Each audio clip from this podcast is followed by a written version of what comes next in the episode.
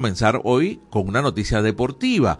La Serie del Caribe, Venezuela avanzó a las semifinales, nada más y nada menos con un no-hit, no-run frente a Nicaragua. Sí, señor, los tiburones de La Guaira vencieron 9 a 0 a los gigantes de Rivas en el estadio Loan Depot Park de Miami, la sede de los Marlins, en un juego en que el lanzador tachirense Ángel Padrón logró el segundo no-hit, no-run en la historia de este torneo. En 1952 fue el anterior no-hit, no-run, hace exactamente 72 años. Noticias deportivas para arrancar hoy este recorrido. Además, no podría ser otra. Ah, hoy el juego es a las 9 de la noche. Si Venezuela gana, pasaría a la final que se eh, estaría desarrollando, desarrollando mañana. Pasamos a la página de casa y ahora entramos en la realidad venezolana. Unos 1.200 colegios privados han cerrado en el país. Producto de la crisis generalizada, esta cifra de colegios estarían cerrando en Venezuela. La ANDIEP calcula que en el último año perdieron más o menos el 10% de la matrícula. Seguimos con contrapunto.com. Diosdado Cabello lo reitera, la oposición no volverá al poder, y abro comillas, ni por las buenas ni por las malas. Cierro comillas. El primer presidente del PSV afirmó que están listos para las elecciones cuando lo decida el CNE. Avanzamos con el Pitazo. El Instituto Nacional de Meteorología e Hidrología, el INAMET, advierte que lluvias continuarán debido a un sistema de vaguada. Bueno, buena parte de Venezuela amaneció con lluvia nos reportaron nuestros compañeros de Radio Fe y Alegría Barquisimeto que ayer en la noche llovió bastante sobre Barquisimeto y Cabudare, que son como especies de ciudades gemelas, como una, una, gran área metropolitana. Eh, se reportan árboles, árboles, caídos en algunas eh, calles y avenidas de Barquisimeto y también socavamiento de algunos de las quebradas y vías acuáticas que pasan por la ciudad de Barquisimeto y también tenemos reportes de lluvias en algunos otros lugares del país. Lo cierto es que el presidente del INAMET, Reidy Zambrano, expresó que es posible que se presenten cambios paulatinos en las condiciones del clima en los próximos días, ya que se acerca el periodo seco. Bien inusual estas lluvias para el mes de febrero. Y una vaguada, bueno, que eh, valga la consecuencia, eh, pues oscurece un tanto el cielo para el carnaval. Así que los bikinis posiblemente no se marquen tan definidamente como cuando hay mucho sol.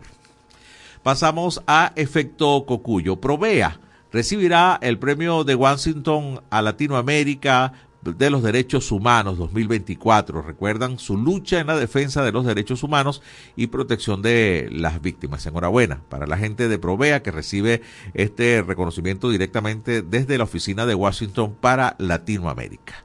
Seguimos con el estímulo. Más cerca del fin, el mundo supera los 1.5 grados de temperatura de calentamiento, de 1.5 grados centígrados de calentamiento en 12 meses seguidos. El clima actual ya se sitúa alrededor del 1.2% por encima de la media entre 1850 y el año 1900. Al ritmo actual de emisiones, los expertos de Naciones Unidas prevén que existe una probabilidad del 50% de alcanzar el umbral de 1.5% grados centígrados en el lustro entre 2030 y 2035, es decir, pasado mañana. Eh, recuerden que la, advertencia sobre este tema de un aumento de la temperatura global del planeta de, de 1.5 grados centígrados es una temperatura que se considera que podría haber un incremento eh, peligroso del deshielo de los casquetes polares, aumento de los niveles del océano, inundaciones de muchas ciudades a las orillas del mar y otras consecuencias más. Pasamos a runrunes. Las consecuencias para los ciudadanos de una eventual aprobación de la ley contra las ONG.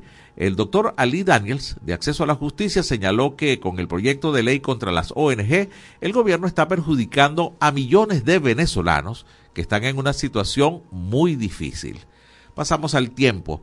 Eh, Padrino López advierte de una respuesta contundente a la ExxonMobil si explora en el Esequibo, en el área en reclamación.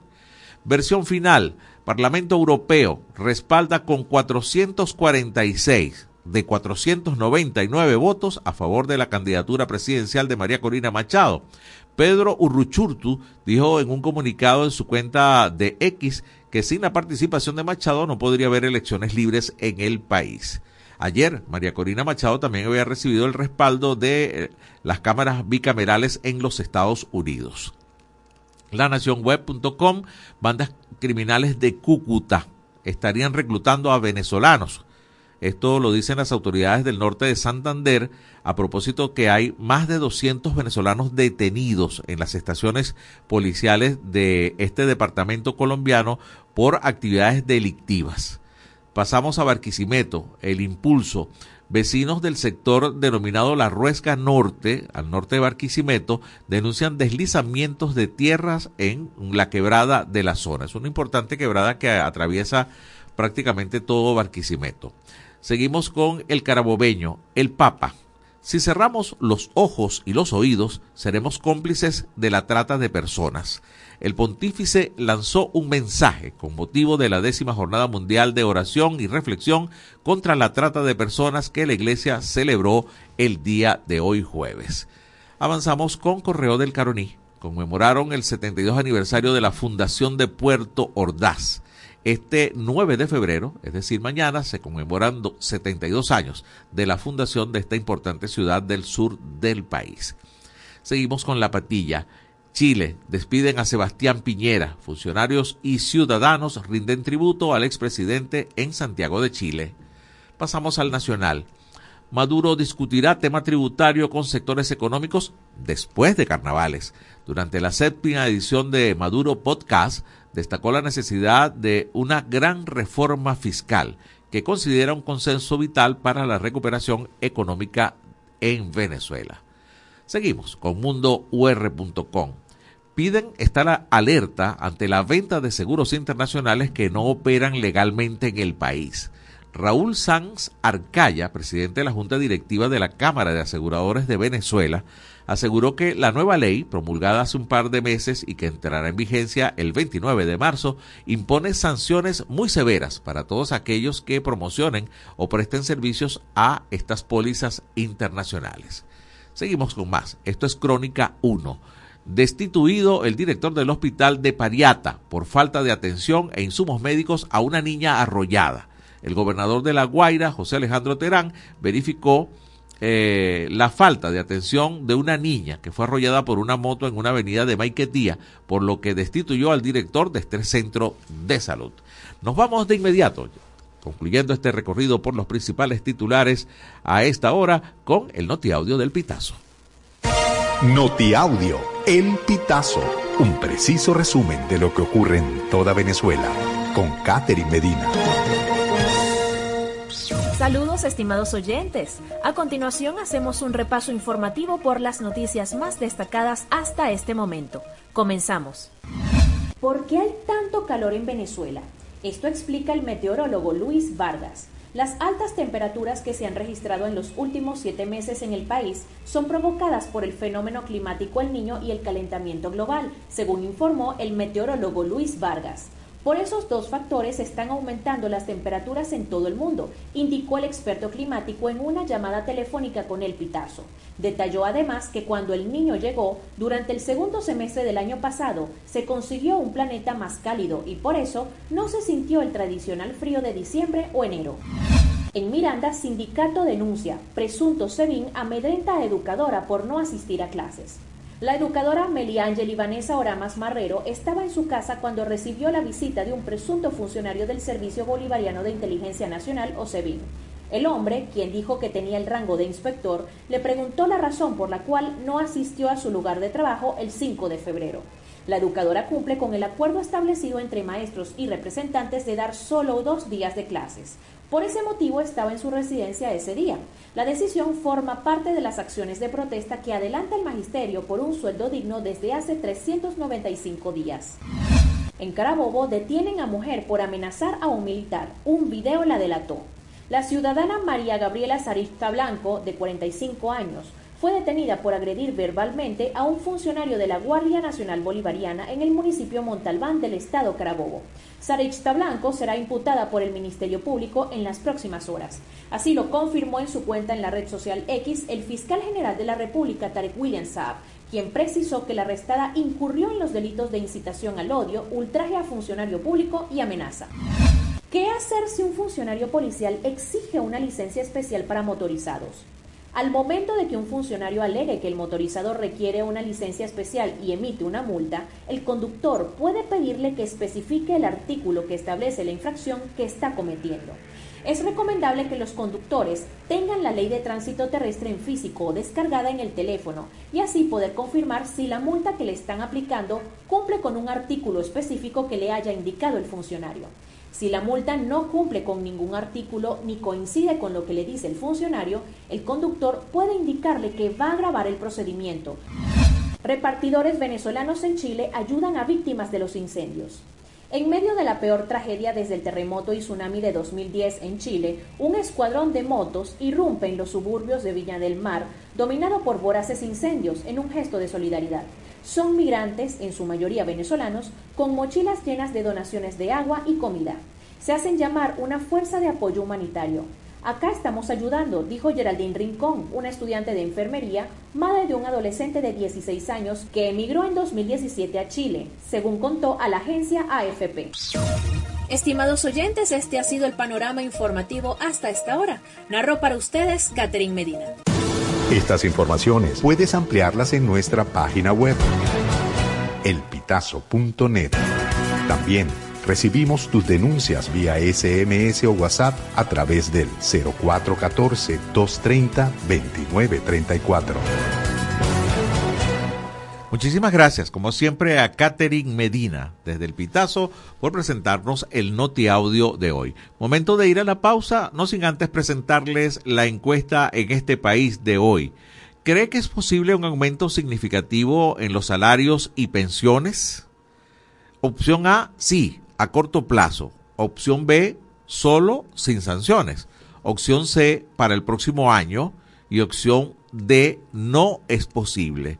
0424-552-6638. Por ahí recibimos su participación. Hora de la pausa y ya venimos con más de En este país. Ya regresamos con En este país por la Red Nacional de Radio Fe y Alegría.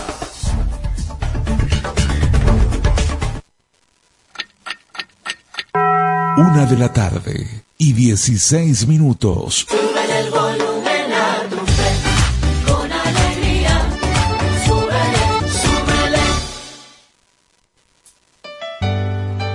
Jesús ha servido la mesa y nos invita a escuchar su palabra en la Santa Eucaristía. El que viene a mí nunca tendrá hambre. Todos los domingos llegamos a tu casa a partir de las 7 de la mañana. Compartamos como hermanos y vivamos el amor de Dios con la humanidad a través de la señal de Radio Fe y Alegría. ¿De qué color es la piel de Dios? ¿De qué color es la piel de Dios? Dije negra, amarilla, roja y blanca es. Todos son iguales a los ojos de Dios. Con calma y con respeto, todo se resuelve. Y es que hay temas que todos quieren hablar, pero nadie lo dice. Entonces, háblame bajito. Háblame bajito de lunes a viernes a las 6 de la tarde. Háblame bajito por la Red Nacional de Radio Fe y Alegría con todas las voces. Con calma todo se resuelve, a la suavecito. Descárgate nuestra aplicación Radio Fe y Alegría Noticias, disponible para iPhone y Android. Seguimos con En este país por la Red Nacional de Radio Fe y Alegría.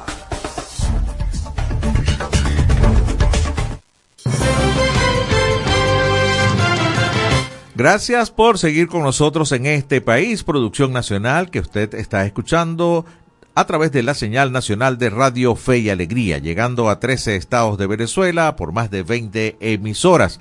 Les recuerdo la encuesta del día de hoy, encuesta de en este país. ¿Cree que es posible un aumento significativo en los salarios y pensiones? Opción A, sí, a corto plazo. Opción B, solo sin sanciones, opción C para el próximo año y opción D no es posible. Su participación a través del 0424-552-6638 vía mensaje de texto o WhatsApp. La encuesta de en este país para el día de hoy. Le recuerdo también nuestras redes sociales en Instagram y en X estamos como arroba en este país radio. Ya tenemos conexión con nuestro primer invitado de la tarde de hoy. Se trata de Alejandro Álvarez Iragorri. Es biólogo, ambientalista y coordinador general de Clima 21. Vamos a estar hablando sobre un preocupante problema consecuencia de la minería en la Amazonía. Pero primero permítame saludarles y darle la bienvenida. Muy buenas tardes, Alejandro. Le saluda José Cheo Noguera. Gracias por atendernos. Oh, gracias a ustedes. Muchísimas gracias por la oportunidad de hablar con tu público. Gracias, Alejandro. Muy amable. A ver, preocupa el tema per se de la minería, actividad prácticamente sin control. Ya hemos estado hablando con otras ONG que hacen vida y que están monitoreando constantemente lo que allí sucede, como SOS Orinoco. Pero ahora ustedes presentan algo que preocupa tanto o más, como es la contaminación de al menos 33 ríos en la Amazonía, producto pues de esta minería sin control. A ver, cuéntanos cuáles son las pesquisas, cuál es la situación que ustedes están planteando en este momento. Sí, el tema particular es que nos planteamos desde hace un tiempo cuáles eran los daños reales que son socioambientales, porque son ambientales pero afectan directamente a la persona.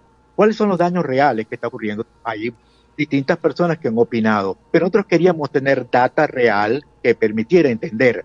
Y entonces nos enfocamos en un tema que era el tema de los ríos al sur del país, por la razón de la que la mayor cantidad de la minería, tanto la minería ilegal de oro como de otra minería, generalmente están cercanas a la ribera de río o directamente en los ríos. Entonces trabajamos en eso y lo, aun cuando tuvimos muchos problemas para conseguir información, lo que conseguimos es extraordinariamente preocupante, así como estás diciendo tú que 30 de los principales ríos del sur de Venezuela estén afectados. Debemos recordar que más del 80% del agua dulce de Venezuela está del Orinoco hacia abajo. Entonces estamos perdiendo una enorme eh, capacidad y potencial que tiene el país. Sí, han hecho un seguimiento de, de, de, estos ríos contaminados, me imagino que los tienen identificados y todos ellos son afluentes del Orinoco, del Caroní, eh, porque estoy pensando en Guri, que es el agua, y estoy pensando en el Orinoco también, que eh, pues es el, principal río del país. ¿Los tienen identificados cuáles son y si son afluentes? Sí, eh, en general, lo primero que tenemos que entender es que el, la cuenca del Orinoco es una de las cuencas más importantes de América del Sur y esa es la principal que ocupa más de dos tercios del territorio nacional y, nosotros hablamos de la ribera derecha del Orinoco, que son los que están en los estados Bolívar, Amazonas. Em, en, esa parte casi todos los ríos forman parte de esa cuenca, menos dos grupos de ríos pequeños, que son los que están en la cuenca del Cuyuní, en la extrema oriental del estado Bolívar, y los que están en la cuenca del río Negro, al sur completo del estado Amazonas, que es una cuenca muy pequeña, pero por todo el resto son cuencas que eh, son ríos, todo eso que nombraste, tanto el, Caroní como el Caura, como el Ventuari, como muchos otros, son afluentes del Orinoco. ¿Pudiéramos eh, establecer cuál es el nivel de daño, de contaminación en este momento y, y, si esos daños ya han afectado la flora y la fauna de estos ríos? Sí, estuvimos intentando hacer esa, ese proceso de investigación. En muchas partes del mundo hay grupos de investigadores que han trabajado sobre grandes cuencas del mundo y han tenido información particular. La cantidad de información que tenemos nosotros es muy pequeña, o sea, por lo contrario, tenemos muy, muy poca información, así que hicimos una primera aproximación a ese tema, ¿no? Y en esa primera aproximación nos conseguimos con lo siguiente. El río, los ríos peor y que están más afectados por minería son los ríos que están en la cuenca del río Cuyuní, que son los que están en los municipios eh, Callao, Cipontes y Gran Sabana en el extremo oriental del estado Bolívar. Algunos de los ríos pequeños que, son parte, sobre todo en la zona de las Cristinas, han desaparecido o están tan destruidos que en este momento, a no ser que se hiciera un trabajo muy fuerte de recuperación ecológica, no pudieran ser eh, recuperados. pero tenemos mucha preocupación por ríos tan importantes como son el Caroní, el Caura, el Ventuari, que ya tienen indicios fuertes de daño ambiental en ellos. Parte de ese daño ambiental tiene que ver con el proceso de deforestación que está generando un aumento de la, cantidad de sedimentos que llevan estos ríos y por la contaminación por mercurio. Lo que nos preocupa fuertemente el tema en el caso del río Caroní, porque parte de esa sedimentación va a parar al embalse de Guri, que está entonces por, en dos temas. Por una parte, colmatando. Colmatando quiere decir que está que se está llenando cada vez más, más rápido el fondo del, de, digamos, de ese embalse, haciéndose cada vez menos profundo. Por lo tanto, reduciendo la vida útil de ese embalse. Y por otra parte, ese sedimento, cuando pasa por la turbina, hace que esa turbina se eh, dañen más rápidamente que los que he esperado. Así que estamos poniendo en peligro por la minería que está hacia, por toda la cuenca, pero principalmente en la cuenca alta del, del Caroní, alrededor de, del Parque Nacional Canaima y en la zona de Cabarú, está ocurriendo una minería muy intensa con deforestación intensa. Y el otro, el tema de la contaminación por mercurio, que es muy grave. Y en el caso de, de todos estos ríos, hay indicios importantes de contaminación y en al menos tres de ellos tenemos investigaciones realizadas de la presencia de daños eh, a, las personas. Eh, estamos conversando eh, con Alejandro Álvarez Iragorri, es biólogo, es ambientalista y es coordinador general de Clima 21. Alejandro, ¿hay alguna evidencia ya de, de las consecuencias del mercurio, por ejemplo, en los peces? Porque fíjate, la gente pudiera estar pescando y comiendo peces contaminados también, ¿no? de hecho, así es. De hecho, así es como lo estás diciendo tú. La gente está comiendo en este momento pescado contaminado. Es decir, ya el, el tema de contaminación por mercurio comenzó a tener, digamos, importancia de investigación científica en Venezuela en los años 80 del siglo pasado. O sea, ya hace más de 40 años atrás.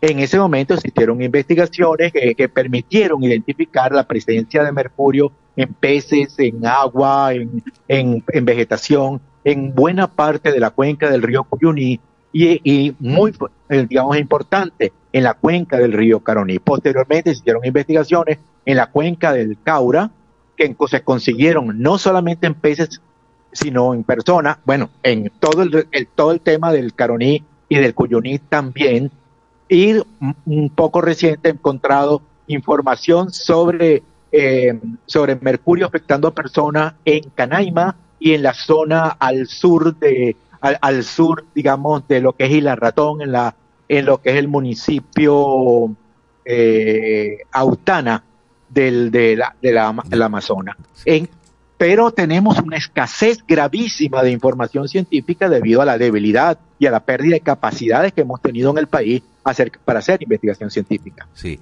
Alejandro, finalmente, ¿qué, podemos hacer? Eh, un panorama muchísimo más preocupante de, lo que ha sido el titular y la convocatoria para, para ti en el programa de hoy. Eh, habíamos titulado al menos 33 ríos de la Amazonia venezolana eh, de la Amazonía venezolana están contaminados, pero es que la proyección del problema es mucho mayor. ¿Qué podemos hacer más allá de, de la valiente denuncia que ustedes están haciendo? Eh, una de las cosas que estamos haciendo y eh, con, compartiendo y con la cooperación de ustedes, darle a conocer este problema a todos los venezolanos de tal manera que tomemos conciencia de que estamos perdiendo no unos ríos que quedan muy lejos, sino que estamos poniendo en peligro el futuro de Venezuela en eso. El futuro del Guri, el futuro de los ríos de, y el agua dulce de Venezuela, el futuro del, de todo el turismo venezolano, de, un turismo que podría producir eh, divisas para el país que necesitamos.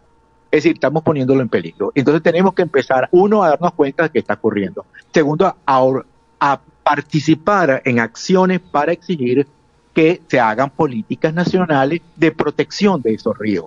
De hecho, nosotros estamos proponiendo algo que para Venezuela suena algo quizás desproporcionado, pero en el mundo está ocurriendo. Estamos considerando la necesidad de que el río Orinoco se le consideren derechos que el río tenga derechos y por lo tanto su derecho a existir y a existir sin contaminación y a, tener su vida propia sin daño grave. Eh, entonces eso lo estamos exigiendo y todos podemos participar en eso. A un nivel individual, hay desafortunadamente los peces más sabrosos son los posiblemente estén más contaminados en esos ríos. Por favor, no coman más que cantidades pequeñas de pavón y los grandes bagres. Esos están muy contaminados de mercurio en gran parte de estos ríos que nombré. Entonces, traten de comerlos muy eventualmente, una, eh, menos de una vez al mes. Eh, comer eso si ustedes están en la zona. Lo, eh. problemática es que las comunidades indígenas viven de eso. Claro. Y, y comen es eso, que es otra cosa. no, no tienen muchas opciones para comer otras cosas, ¿no? Es, así es, como lo estás diciendo. Sí. Bueno, eh, lamentable. Vamos a seguir muy al tanto, Alejandro. Alejandro Álvarez Iragorri ha sido nuestro invitado, biólogo, ambientalista y coordinador general de Clima 21. Vamos a estarle haciendo seguimiento acá en este país sobre esta información, estos micrófonos y este programa y la Red Nacional de Fe y Alegría estará a la orden para seguir visibilizando este gravísimo problema de contaminación a, consecuencia de la minería ilegal al sur de nuestro país. Así que gracias por este contacto, Alejandro. Muy amable por tu tiempo. Gracias a ustedes. Hora del corte, una 30 minutos de la tarde. Continuamos con más de En este país. Ya regresamos con En este país por la Red Nacional de Radio Fe y Alegría.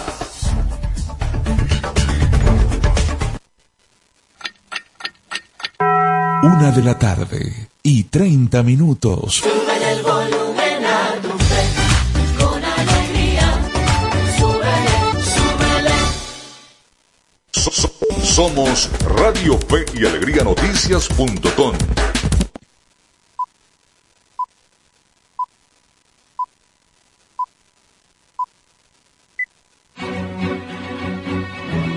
A partir de este momento, más de 25 emisoras interconectadas para llevarte información con todas las voces. Radio Fe y Alegría Noticias. Avance informativo. Avance informativo. Feliz tarde para todos. Seguimos con los avances informativos de Radio Fe y Alegría Noticias. Yo soy Yorky Hernández. Comenzamos. Afirman que el saneamiento del lago de Maracaibo va muy lento. El director de la Asociación Civil para la Conservación del Lago de Maracaibo, Ausberto Quero, expresó su preocupación porque los pasos para el saneamiento del lago de Maracaibo va muy lento. No vemos con claridad un cronograma de trabajo que es lo que queremos ver, aseguró, sobre el tema de los desechos tóxicos que caen al lago aseguró que no se está yendo al fondo del problema. Sostuvo que no se van a ver los resultados mientras que el enfoque sea el de atacar las consecuencias y no las causas. Hasta aquí el presente avance informativo. Continúen con más del programa en este país. Contamos con periodistas en toda Venezuela para llevarles la información en vivo y en caliente. Red Nacional de Radio Fe y Alegría, con todas las voces. Seguimos con En este país por la Red Nacional de Radio Fe y Alegría.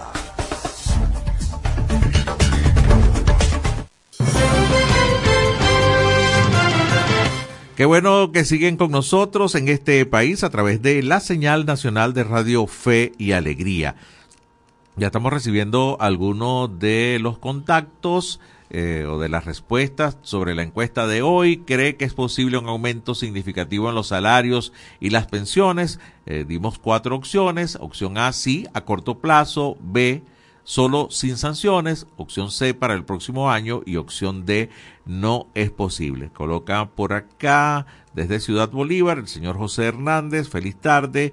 Ya ese aumento debió haberse hecho por lo menos tres veces y en dólares porque como desapareció el Petro, así está desapareciendo el Bolívar. Lo dice el señor José Hernández desde Ciudad Bolívar. Usted también puede participar a través del 0424-552-6638. Momento de presentarles el micro que nos trae Andrés Cañizales. Mentiras.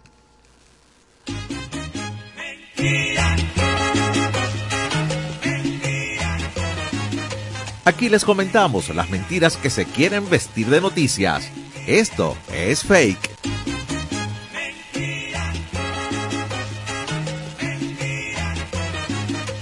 Hola, les saluda Andrés Cañizales. Les comento que es mentira que en Venezuela se hayan emitido nuevas normas para el monitoreo de las redes sociales. Desde el pasado 31 de enero comenzó a circular una imagen en la red social Facebook en la que se indica que se implementarán nuevas formas de vigilancia sobre las comunicaciones en el país. Según este mensaje falseado aparecerán nuevas normas de comunicación para el monitoreo de redes sociales como Facebook, X, la antigua Twitter y WhatsApp. También refiere que las llamadas telefónicas serán grabadas. Labores periodísticas de verificación realizadas por cotejo.info estableció que se trata de un fake. Este mensaje en realidad circula en redes sociales desde hace varios años y ya previamente había sido desmentido en España, Argentina y Estados Unidos. Es por tanto una mentira que se hayan anunciado medidas gubernamentales para el monitoreo de redes sociales y grabación de llamadas telefónicas en Venezuela. Es falso que se haya producido tal anuncio.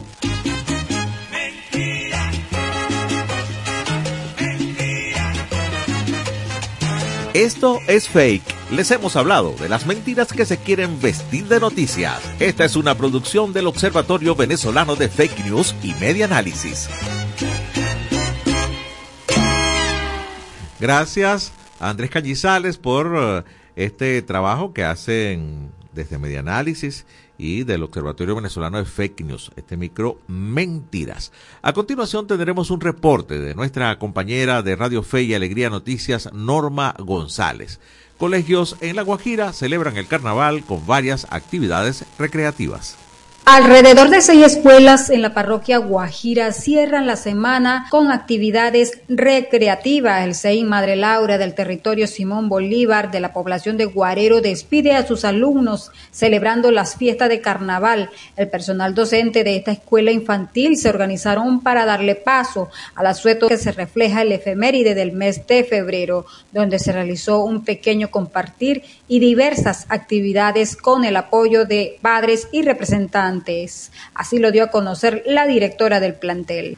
Mi nombre es Lisbeidi Polanco, soy la directora del CEI Madre Lara, ubicado en Guarero. Hoy, el día jueves, estamos en conjunto con el personal docente, obrero, despidiendo esta semana con el cierre de un pequeño compartir que se va a hacer con los niños para este que ellos tengan conocimiento de la cultura que en Venezuela se practica todos los años en el mes de febrero que son las fiestas carnavaleras. Por lo tanto, vamos a tener un pequeño compartir de golosinas, eh, bailes, juegos, un momento recreativo para los niños, al igual que todas las instituciones que ya algunas han celebrado ya estas fiestas, pero otras todavía decidimos cerrar para el día de hoy. Bien, sabemos que para lo que es el día lunes y martes son los días propios del asueto de carnaval. Esperemos entonces que sean unos carnavales sanos y que evitemos problemas cuando estemos en, en, en el compartir recreativo. Profe, ¿y vuelven a retomar las actividades normales? Para el día jueves de la semana que viene. Dios mediante globos y disfraces con materiales de reciclajes, los maestros lograron animar a los escolares a participar en las actividades programadas durante la celebración del Carnaval 2024. Cabe resaltar que algunos liceos de este territorio ya le dieron espacio a este asueto de carnaval para luego retomar las actividades escolares el día jueves 15 de febrero. Con esta información me despido desde La Guajira, Norma González, Radio Fe y Alegría Noticias. Gracias, Norma González, por este reporte. Bueno, a los niños hay que seguirle ofreciendo la alegría. Viene el carnaval y bueno, hay que hacer lo que ellos disfruten no son culpables de todos estos problemas que tiene Venezuela, los problemas de los grandes. Así que para los niños, carnaval, disfraces, caramelos y mucha alegría. Nos toca escuchar ahora a Miguel Valladares. Estaré muy atento porque de verdad que la movida deportiva está demasiado interesante en Venezuela. Adelante, Miguel. En este país presentamos la movida deportiva con Miguel Valladares. Un gran saludo amigos del deporte, es un gusto recibirlos de nuevo en la grada de En este país. Iniciamos el repaso de la actualidad deportiva con par de noticias que forman parte de la historia del deporte venezolano. Ayer, Los tiburones de La Guaira se clasificaron en el primer lugar a semifinales de la Serie del Caribe con un Ángel Padrón que lanzó un no-hit no-run, el primero luego de más de 70 años, pero también la Vino Tinto de Futsal venció a Ecuador y se clasificó al Mundial de la especialidad en Uzbekistán. Pero hablemos primero de la Serie del Caribe, la hazaña lograda por el zurdo Ángel Padrón, quien surgió como abridor eventual, pero nos brindó una de las actuaciones monticulares más dominantes en la historia del clásico caribeño. La Guaira derrotó a Gigantes de Rivas de Nicaragua 9-0. Allí Padrón estaba lanzando juego perfecto hasta el octavo inning cuando le dio un boleto a Rowdy Reed, pero no perdió el foco y completó el juego sin hits ni carreras, el primero desde que lo logró Tommy Fine en 1952. El dominio absoluto de Padrón fue respaldado por la defensiva y la ofensiva, que se desató al pegar 18 inatrapables, destacando Leo Reginato, Alcides Escobar y Odubel Herrera con trío de imparables cada uno. Esto dijo el histórico Ángel Padrón luego del juego, cortesía del extra base. No tengo palabras para describir esta emoción, de verdad que agradecido con Dios, agradecido con, con el equipo por darme el chance. Eh, y bueno, nada, esto es para Venezuela, para Tiburones de la Guaira, para encima, que bueno, mañana es un día importante eh, para poder lograr el campeonato con el favor de Dios. A las 11 y 45 justamente me escriben y me dicen que iba... ¿De la mañana o de la noche? De la mañana. fue hoy, fue hoy. Este, y bueno, nada, yo tenía en mi mente relevar, estar en el bullpen para ayudar al equipo en cualquier situación. Pero nada, me siento saludable, que es lo importante, y como siempre lo he dicho, si el manager me necesita de relevo corto, relevo largo, abridor, ahí voy a estar disponible, y bueno, fue lo que pasó hoy. Por su parte, Panamá venció a República Dominicana tres carreras por una y hoy se estará midiendo nuevamente Federales de Chiriquí y Tigres del Licey para conocer el primer clasificado a la final. Y seguimos con la Copa América de Futsal porque la Vinotinto goleó ayer a Ecuador 8-0, resultado que lo impulsó hasta el segundo lugar del grupo A, dándole el cupo al Mundial de Uzbekistán este mismo año. Los tantos venezolanos fueron obra de Jan Trujillo, quien completó un hat-trick. Kevin Briseño también anotó dos tantos. Wilmer Cabarcas, Milton Francia y Carlos Bento completaron la goleada. La Vinotinto volverá a un mundial luego de jugar la edición del 2021 en Lituania, misma en la que se clasificaron hasta los octavos de final. Ahora la misión será enfrentar a la gran favorita Brasil por el pase a la final. Y en acciones de la Champions League de las Américas de baloncesto, Gladiadores de Anzuategui cayó derrotado anoche ante los Halcones de Jalapa de México con pizarra de 91 por 87, a pesar de que inició el último cuarto arriba por 6 puntos.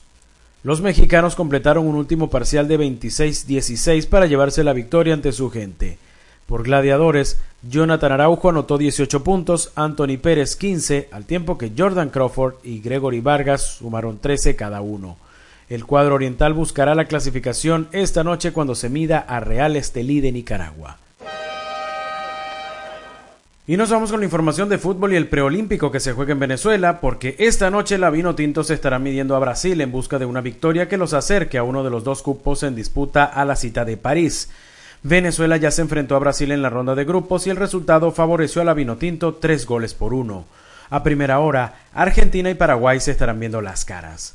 La tabla de posiciones de la fase final tiene a Paraguay con tres puntos, Argentina y Venezuela tienen uno, mientras que Brasil no tiene ninguno. De esta manera llegamos al final del repaso por la jornada de hoy, pero les invitamos a que nos reencontremos mañana para vivir la previa del fin de semana en la grada de En este país. En este país presentó La Movida Deportiva con Miguel Valladares. Gracias a Miguel Valladares, como siempre, poniéndonos al tanto de la movida deportiva. Y esta noche todo el mundo a mm, cruzar los dedos y apostar por Venezuela para pasar a la final de la Serie del Caribe. Vaya que sería un logro para Osvaldo Guillén, ¿no? Esto de ganar el campeonato y también traer la Serie del Caribe, que hace tiempo no viene por estos lados para Venezuela. Una de la tarde, 43 minutos, tiempo de una nueva pausa. Ya regresamos con más de En este país. Ya regresamos con En este país por la Red Nacional de Radio Fe Alegría.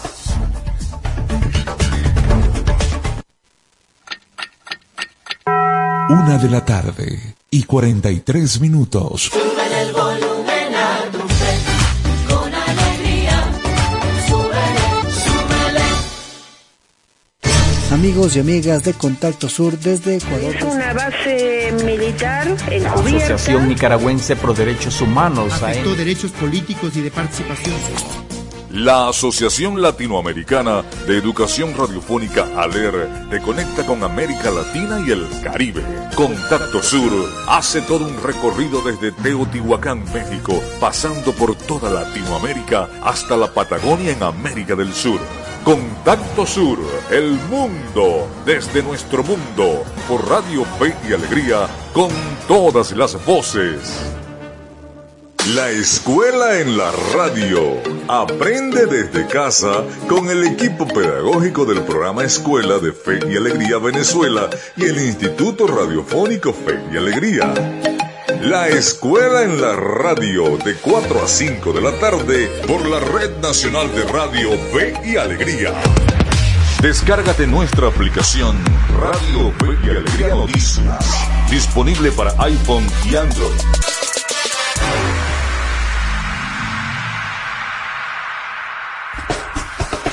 Seguimos con En este país por la Red Nacional de Radio Fe y Alegría.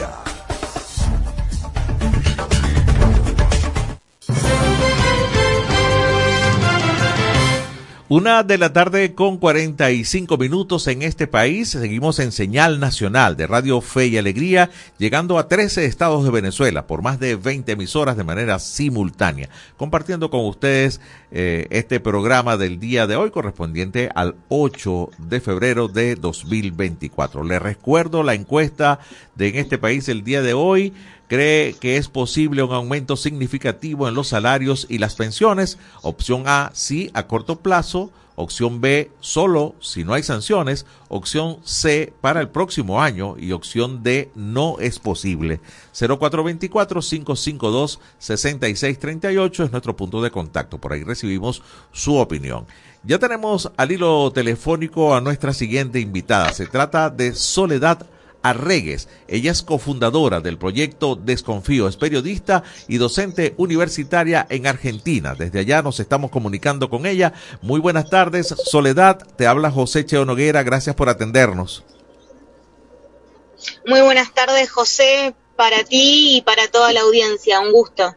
Gracias, gracias a ti por atendernos. A ver, el tema de la desinformación nos convoca en este encuentro desde Argentina y acá desde Barquisimeto, Venezuela, o de todo a la señal nacional.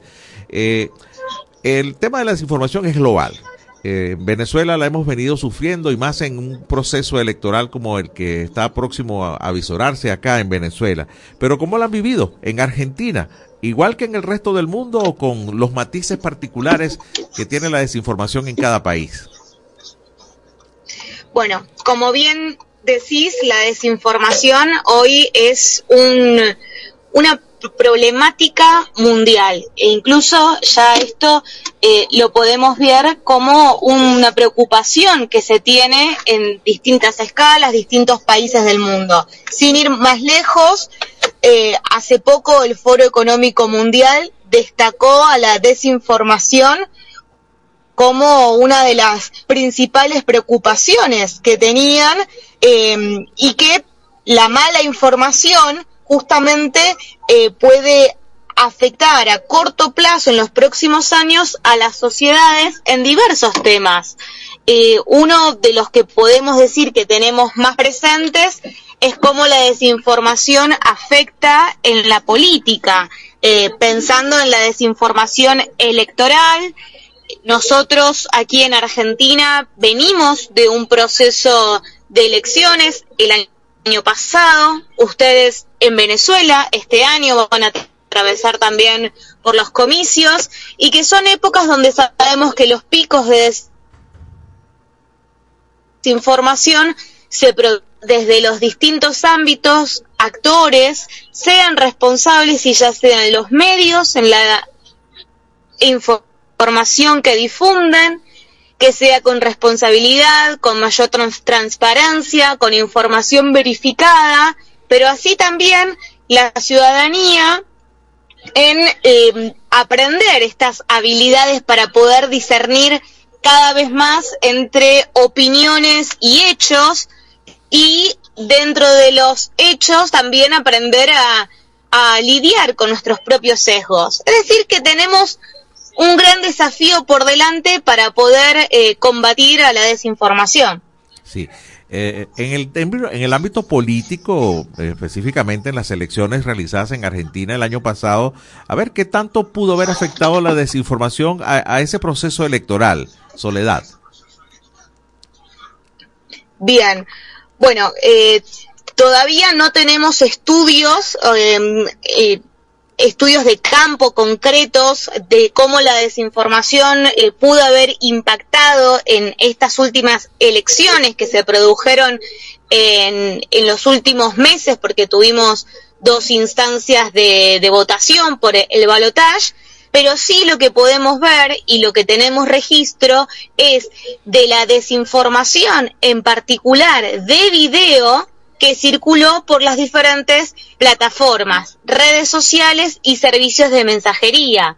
Por ejemplo, eh, cortes de videos en TikTok donde se modificaban ciertas imágenes o voces. Entonces ahí entramos también en eh, la complejidad que va tomando esta problemática porque ya no se trata tan solo de verificar los hechos y la información textual que podemos tener o la fotografía, sino que ahora por las tecnologías, en particular los desafíos que trae la inteligencia artificial, se comienzan a generar piezas audiovisuales eh, o audios incluso donde eh, aparece esta desinformación. ¿Y por qué digo que afecta, José? Y esto es vital no queda en una discusión de redes sociales o en un debate que se da sobre los medios.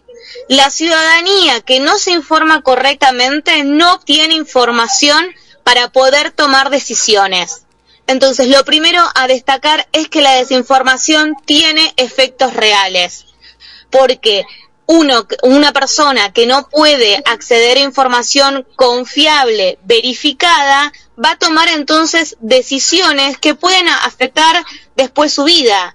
Podemos pensar en tanto en la vida democrática, pero también de la pandemia nos ha demostrado que cuando circula información que no está certificada y que no está avalada, por ejemplo, con un especialista, hay quienes tomaron estos medicamentos o remedios caseros y que lamentablemente encontraron la muerte.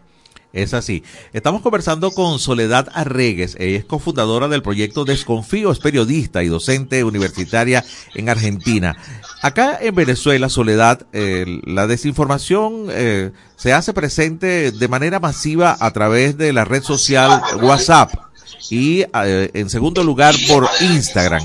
En Argentina, ¿por qué redes preferentemente se, se da la desinformación? Hablando de redes sociales. Sí, eh, también encontramos en las redes que vos mencionás y debo sumar que cada vez aparece más TikTok eh, como una plataforma en la que sobre todo tenemos un público joven, sí, a- adolescentes y, y jóvenes que están en estos espacios y donde la desinformación comienza a aparecer a modo de tendencias, eh, de, de audios compartidos. eh, así que podríamos decir que a las que vos mencionás también estamos eh, estudiando qué es aquella desinformación. A ver, eh, te perdí momentáneamente. Soledad. estás- Caramba, se nos acaba de caer el contacto. Estamos en contacto directamente de- desde Argentina con Soledad Arregues, es cofundadora del proyecto Desconfío, periodista y docente universitaria en Argentina. Hoy hablando sobre el tema de la desinformación y vaya qué bonita oportunidad para compartir con ella y comparar un poco este tema de cómo se siente la desinformación en Argentina y cómo se siente acá en Venezuela. Fenómeno global, en fin, está presente en todos los países y por diversas plataformas.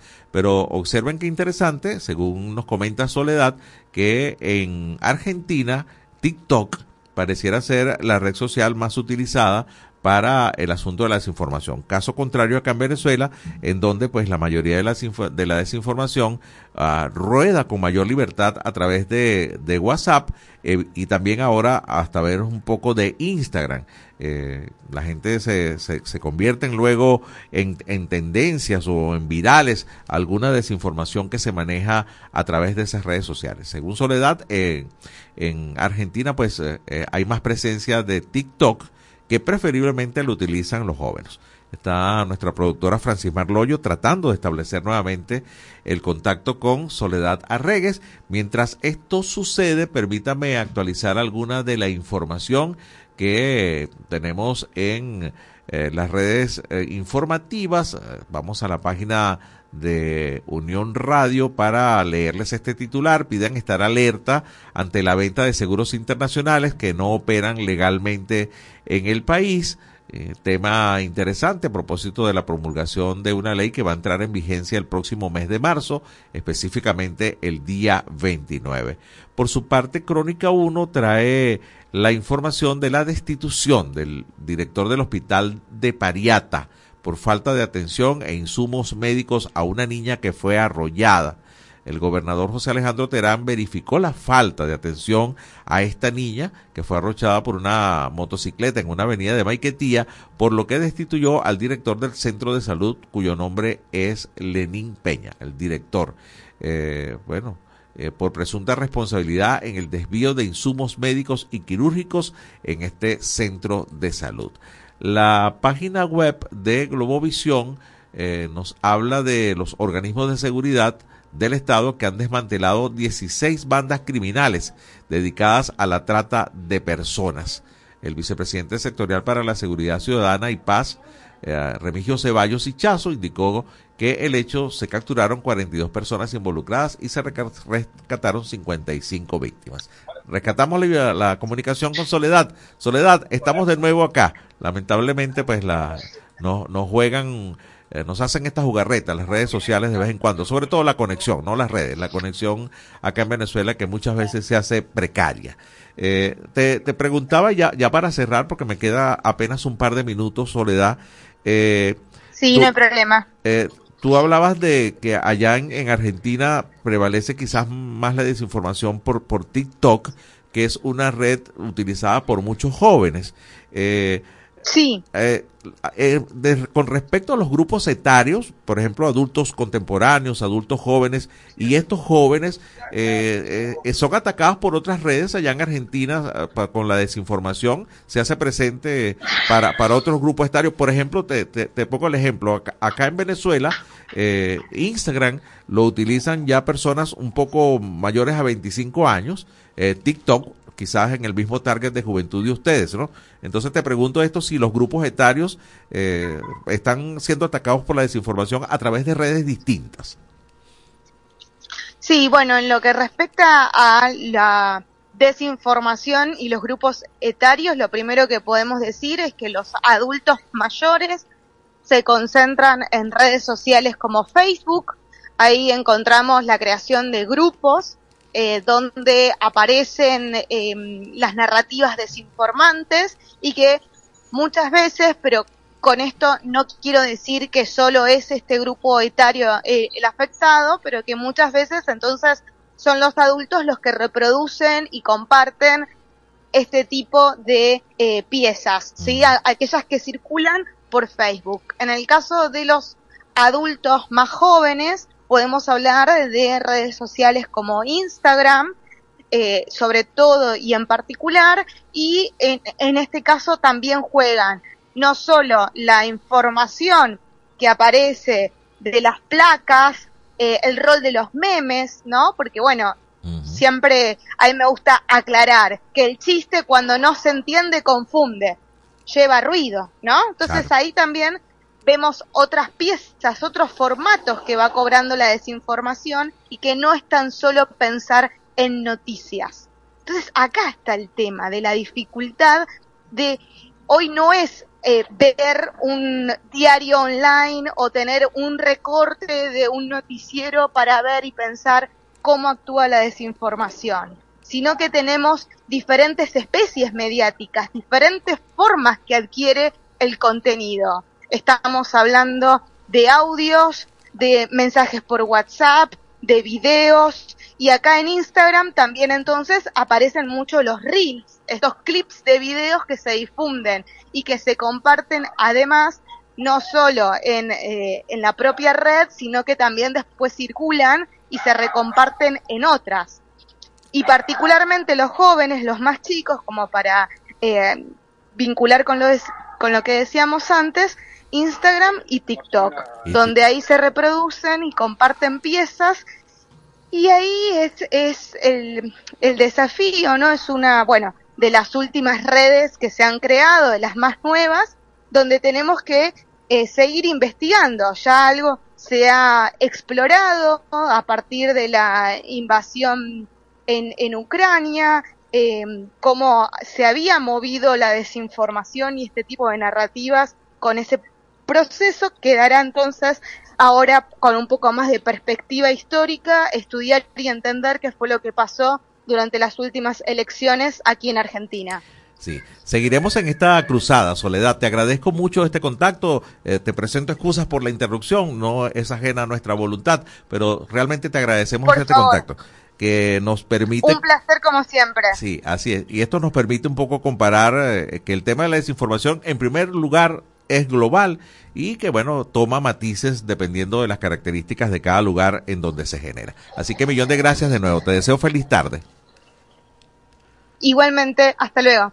Hasta luego. Soledad Arregues, cofundadora del proyecto Desconfío, periodista y docente universitaria en Argentina. Tiempo exacto para despedir el programa, no queda más tiempo. Esta noche estaremos de vuelta en nuestra edición nocturna y nosotros mañana a partir de la una en este país. Este país, mi país, tu país. Así culmina por el día de hoy en este país, un programa conducido por Andrés Cañizales junto a Miguel Valladares, acompañados por los periodistas y comunicadores de Radio Fe y Alegría, Red Nacional. Hacemos periodismo comprometido con la democracia.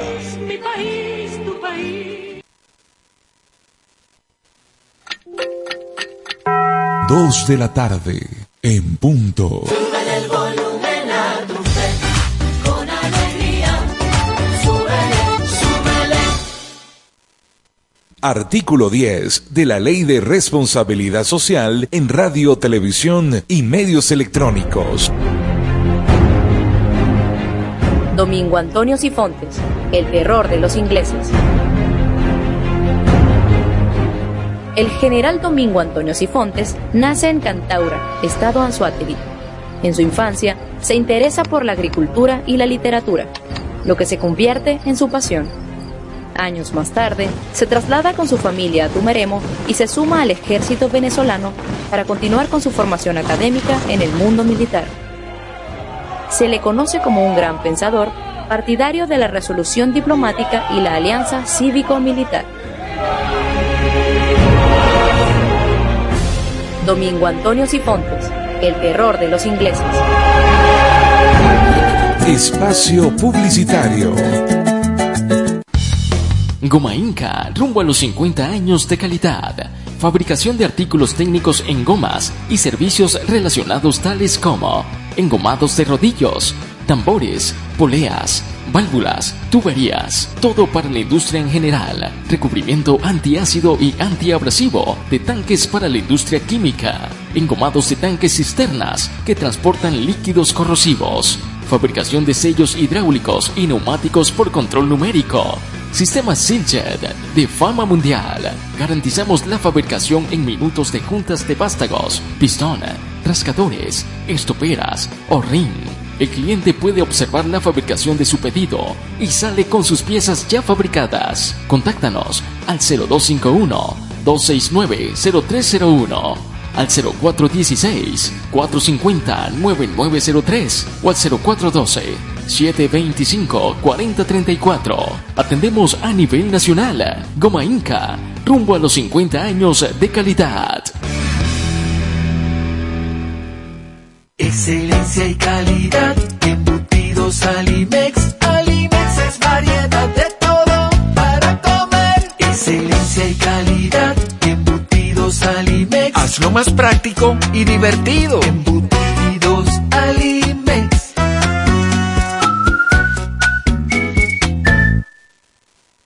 Encuentra la montura que más se adapte a tu estilo y disfruta el contraste de colores con cristales de tecnología avanzada. Disponibles en Óptica Evelyn.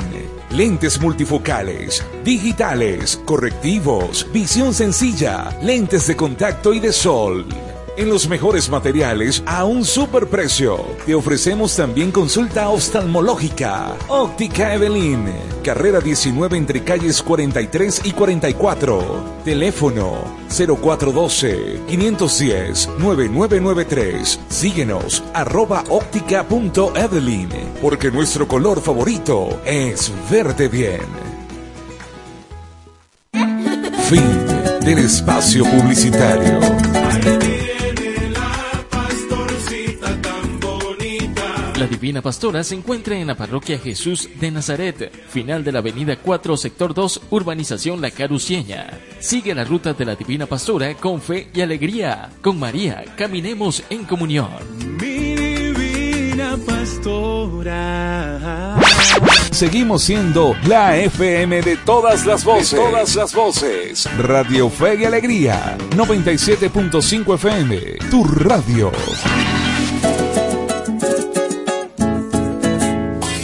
A continuación, programa recreativo.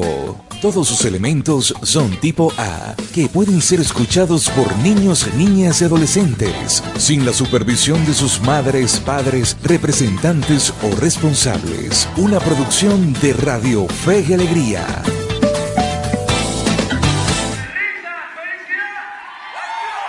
Escucha Free Cover y sus invitados, tus artistas favoritos en el formato que más te gusta. Free Cover y sus invitados por Radio Fe y Alegría 97.5 FM con todas las voces.